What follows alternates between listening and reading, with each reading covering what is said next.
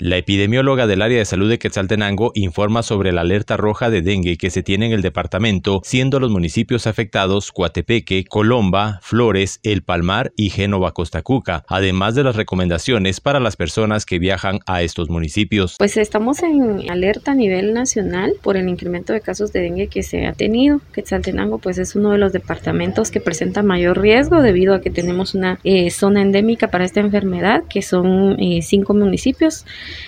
eh, Coatepeque, Colomba, Flores, El Palmar y Génova, Costa Cuca.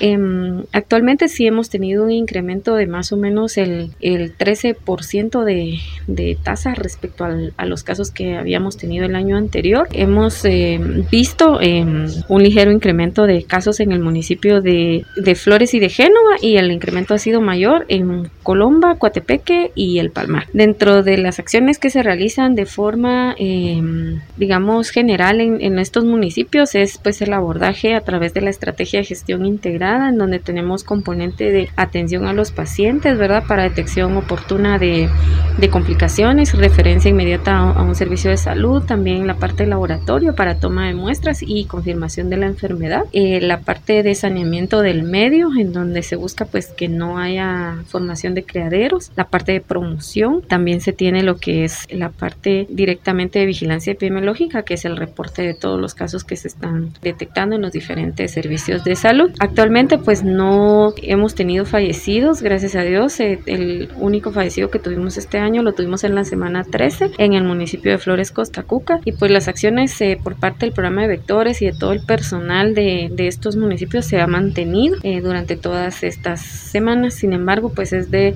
recomendar a la población, ¿verdad? Que ante el incremento de, de lluvias pues pueda eliminar criaderos de sus patios, recipientes no útiles, de chatarra que se puede acumular a veces, llantas, para evitar pues que se formen criaderos del zancudo. Y también eh, a las personas que viajan a estos municipios, pues es eh, recomendable utilizar un repelente, ¿verdad? Para evitar la picadura del zancudo y poder llegar a contraer esta enfermedad.